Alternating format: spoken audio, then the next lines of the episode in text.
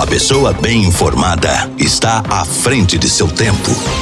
Está no ar o Panorama da Notícia.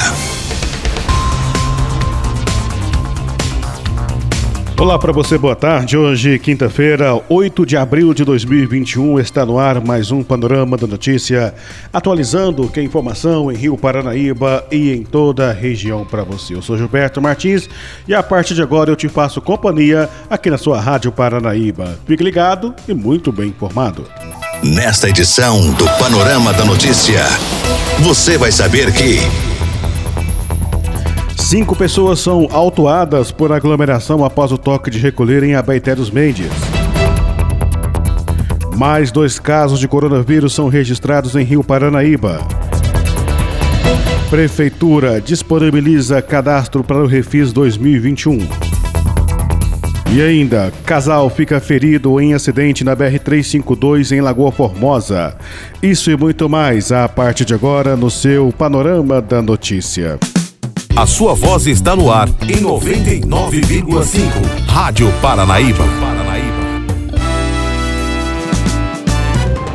Rádio Paranaíba. Rio Paranaíba é notícia. Rio Paranaíba registrou nesta quarta-feira mais dois casos de Covid-19, conforme mostra o boletim epidemiológico. Com isso, agora os casos confirmados subiram para 948. Apenas um paciente que estava isolado se recuperou e recebeu alta, fazendo assim com que o número de recuperados subisse para 915. O município está com 12 casos ativos.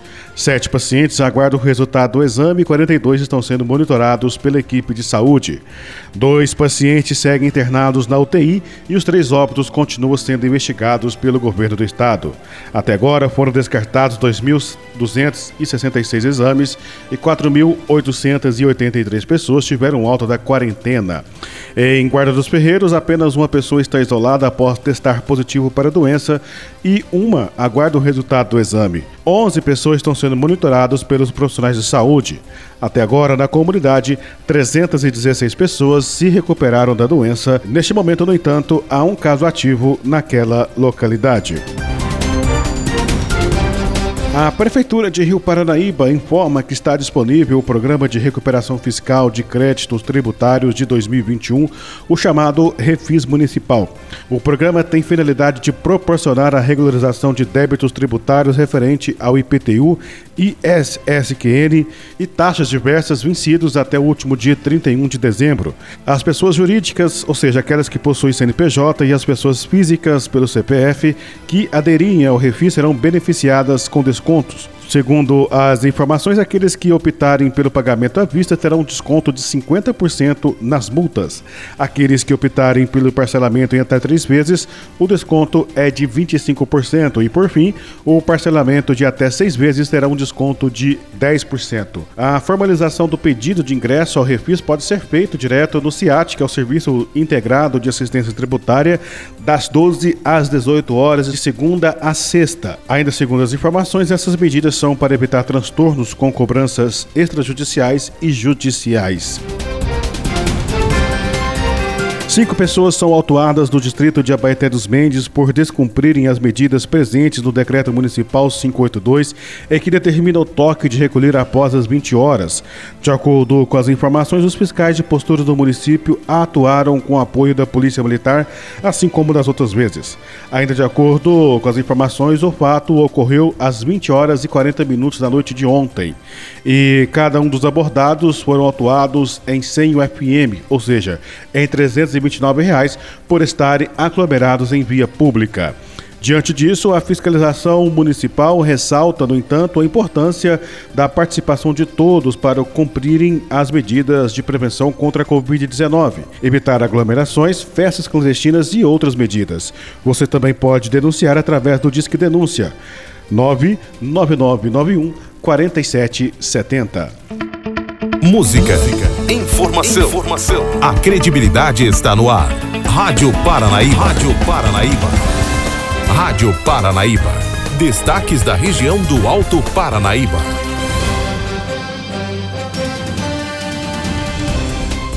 A Polícia Militar Rodoviária foi acionada a comparecer no quilômetro 189 da BR-352, no município de Lagoa Formosa, onde depararam com a caminhonete Fiat Estrada de cor prata com a frente danificada parada na faixa de domínio e o condutor de 76 anos e a passageira de 69 apresentando ferimentos leves dentro da caminhonete, sendo socorrido, portanto, por uma equipe do Corpo de Bombeiros. Logo à frente estava o caminhão Iveco e o semi-reboque de cor preta parado no acostamento. Segundo o condutor da caminhonete, ele trafegava sentido Lagoa Formosa e em um certo momento não conseguiu frear a tempo e colidiu na traseira do semi-reboque do caminhão. O motorista do caminhão, um jovem de 26 anos, confirmou os fatos narrados pelo condutor da caminhonete. Ambos os veículos, depois de procedida fiscalização documental e veicular, foram liberados para os seus respectivos donos. Notícias com a credibilidade do jornalismo Paranaíba. 99,5 FM. Rádio Paranaíba. Minas Gerais é destaque na Rádio Paranaíba.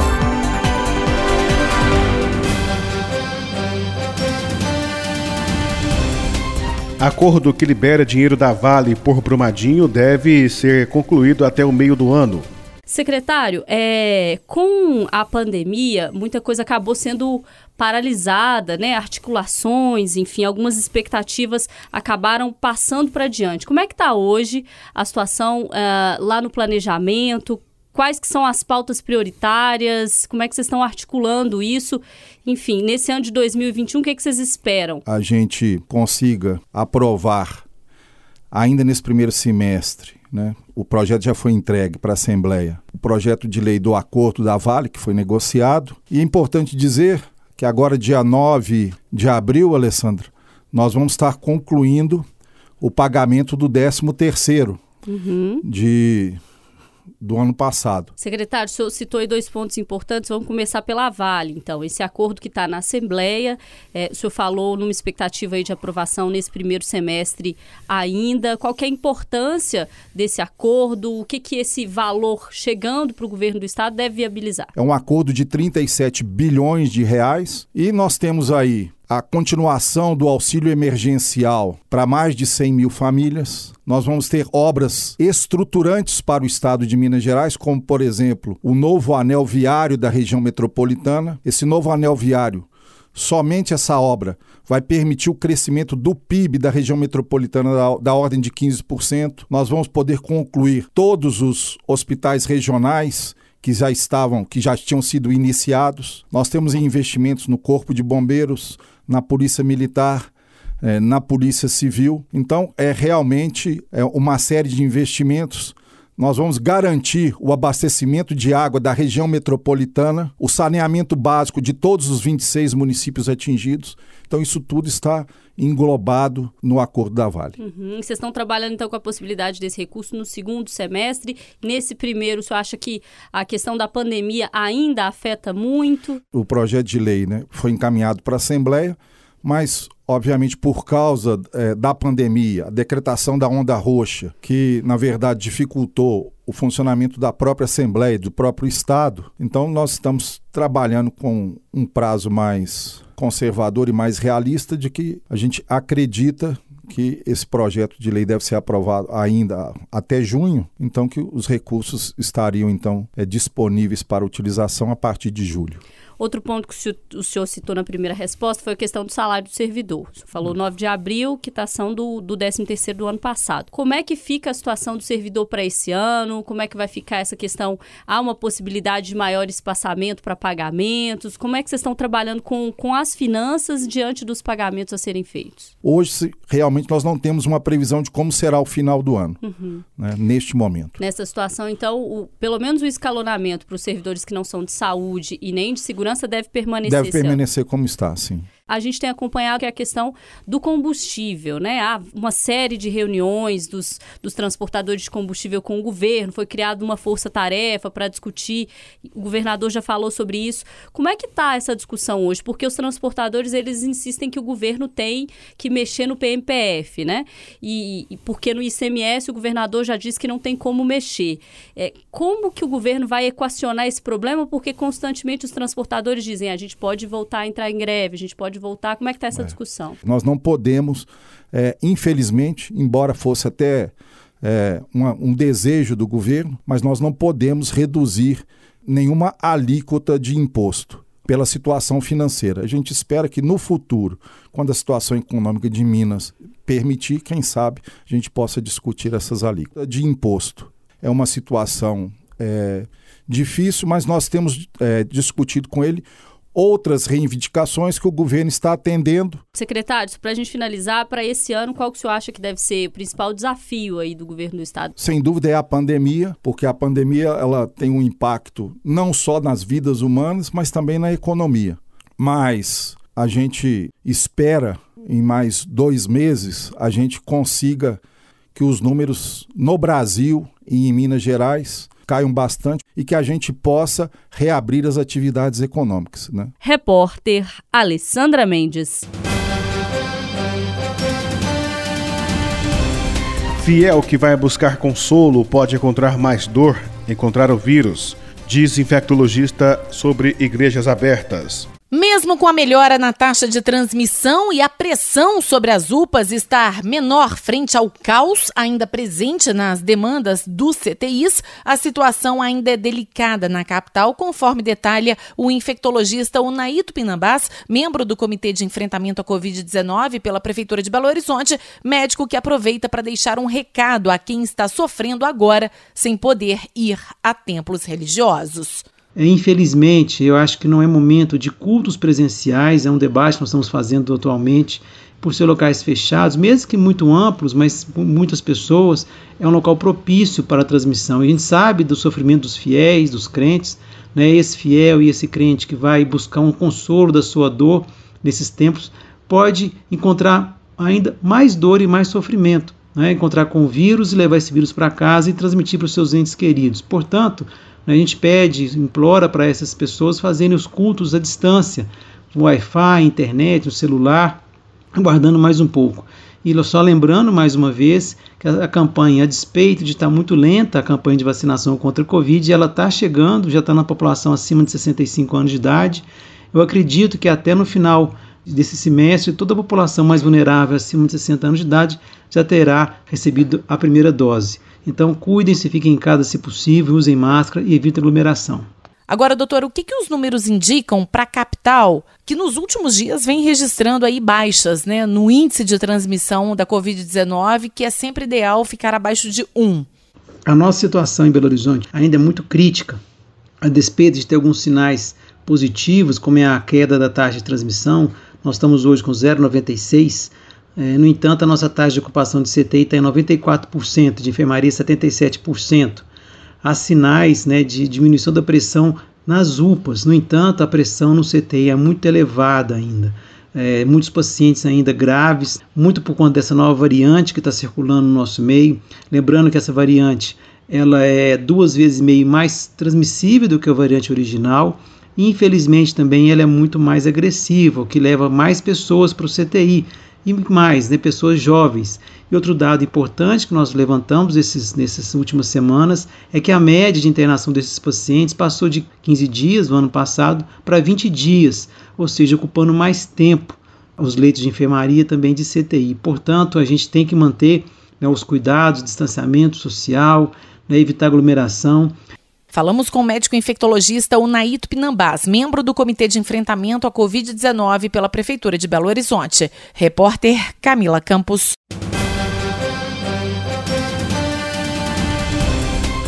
Estudantes vão à justiça para questionar critérios usados na correção do Enem. Movimento nacional chamado Revisão da Redação, que inclui os prejudicados do Enem 2020, já é encabeçado por quem vive o problema na pele. A jovem estudante vestibulanda da Bahia, do interior da Bahia, da cidade de Alagoinhas, Michele Ferreira dos Santos, de 20 anos, aponta as providências até aqui diante desse movimento. A Uni e a UB se pronunciaram a favor da gente e liberaram um pedido extrajudicial em que, nesse pedido, eles solicitam ao INEP esclarecimentos em até 24 horas e que se não houver, eles vão protocolar um pedido novo com a solicitação também do prorrogamento do SISU, né, que é o que a gente espera. Então nós pretendemos receber nossa nota de redação com a vista pedagógica e com o espelho, né? A presidente da UBS, da União Brasileira de Estudantes, a vestibulanda Rosana Barroso, que também luta por uma vaga na universidade, no caso dela para biomedicina em São Paulo, confirma que o pedido de esclarecimento já foi entregue ao INEP, que é o instituto responsável pelo Enem, junto ao governo federal. Nós entramos com uma notificação extrajudicial pedindo esclarecimento em 24 horas. Também nos manifestamos junto com outros milhares de estudantes, né, pedindo respostas sobre essas dúvidas que eles apresentam sobre as notas da redação.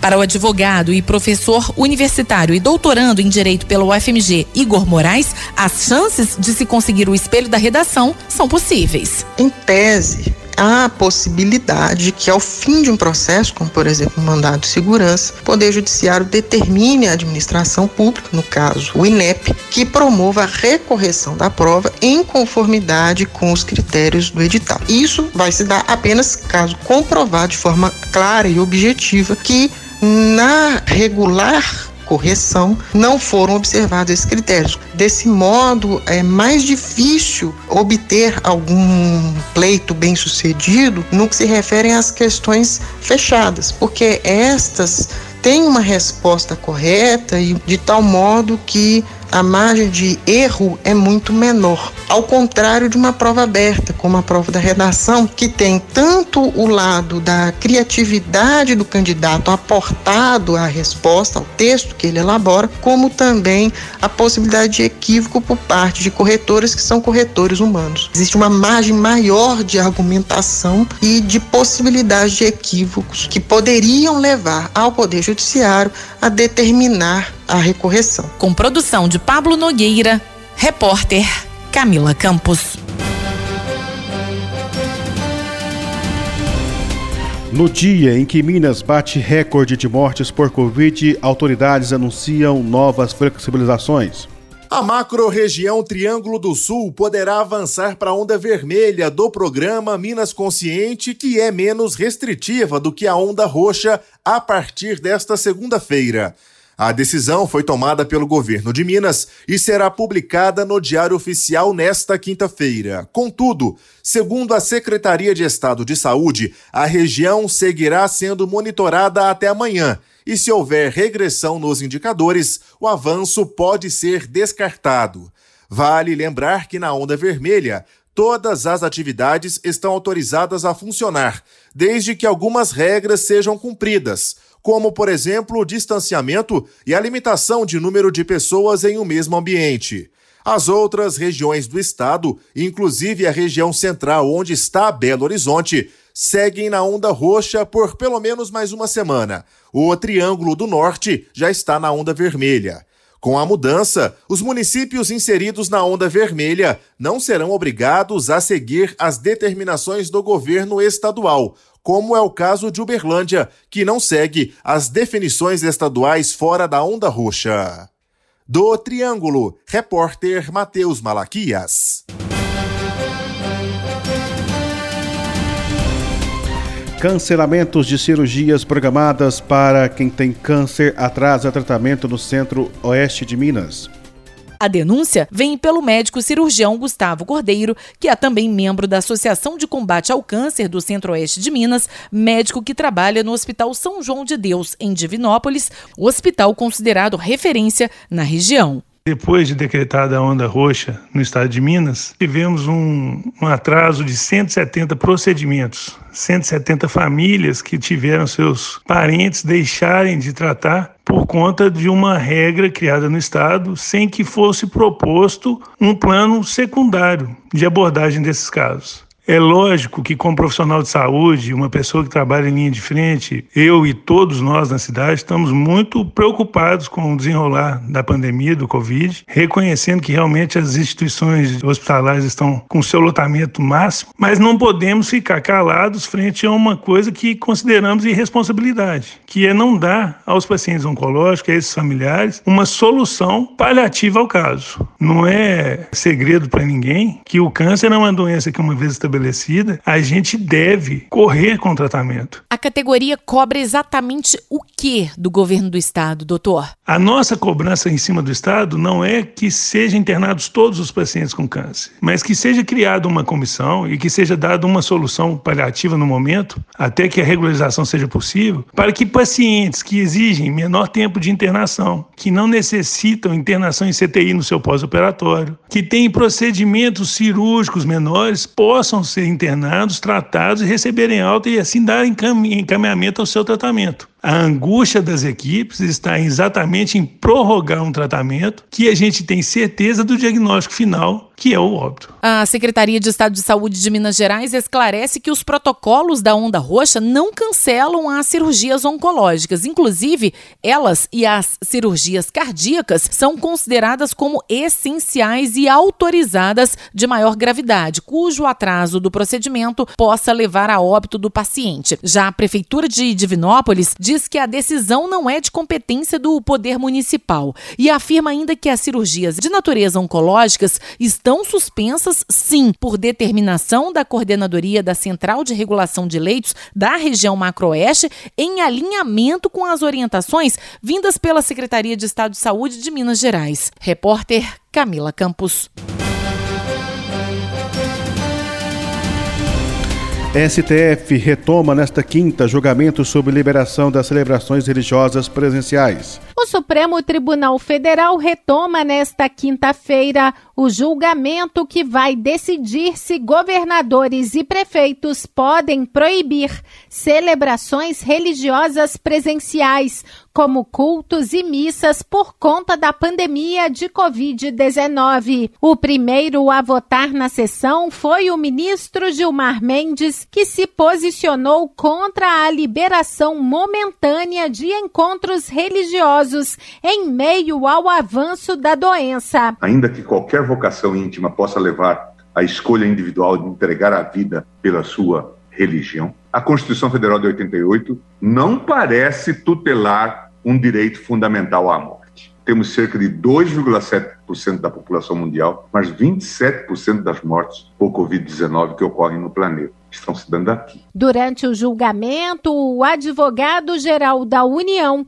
André Mendonça, que tenta viabilizar o seu nome junto ao presidente Jair Bolsonaro para ocupar a próxima vaga do Supremo Tribunal Federal, que será aberta em julho, disse que o fechamento de templos e igrejas é inconstitucional. A Constituição brasileira não compactua com o fechamento absoluto e a proibição das atividades religiosas. Outro nome que disputa a próxima vaga do Supremo Tribunal Federal é o do Procurador-Geral da República, Augusto Aras, que também se pronunciou no plenário da Corte a favor do funcionamento de templos e igrejas. As pessoas têm o direito de professar sua fé. Direitos e garantias são postos em defesa do cidadão contra o Estado e não em favor do Estado contra os cidadãos. A ciência salva vidas, a fé também. Já o procurador do estado de São Paulo, Rodrigo Minecucci, defendeu que, por conta da gravidade da pandemia de Covid-19, os rituais de fé sejam realizados